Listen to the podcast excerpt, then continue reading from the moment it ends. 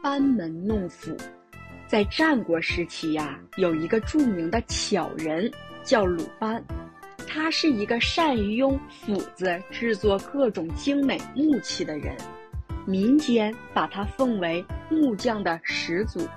有一天，一个年轻的木匠漫不经心地走到一个大红门房子前，举起自己手里的斧子说：“我这把斧子。”别看它不起眼，可是不管什么样子的木头，到了我的手里，用我的斧头这么一弄，就会做出漂亮无比的东西来。旁边的人听了，觉得他也太不谦虚了，就指着身后的大红门说：“小师傅，那你能做出比这扇还好的门吗？”年轻的木匠傲慢地说：“不是我吹牛。”告诉你们，我曾经可是鲁班的学生，难道还做不出这样一扇简单的大门吗？简直是笑话！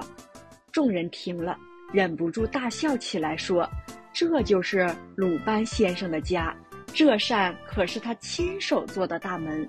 你真的能做出比这扇还好的门吗？”那位年轻的木匠听后，不好意思的跑掉了。班门弄斧。就是指在鲁班门前舞弄斧子，比喻在行家面前卖弄本领，不自量力。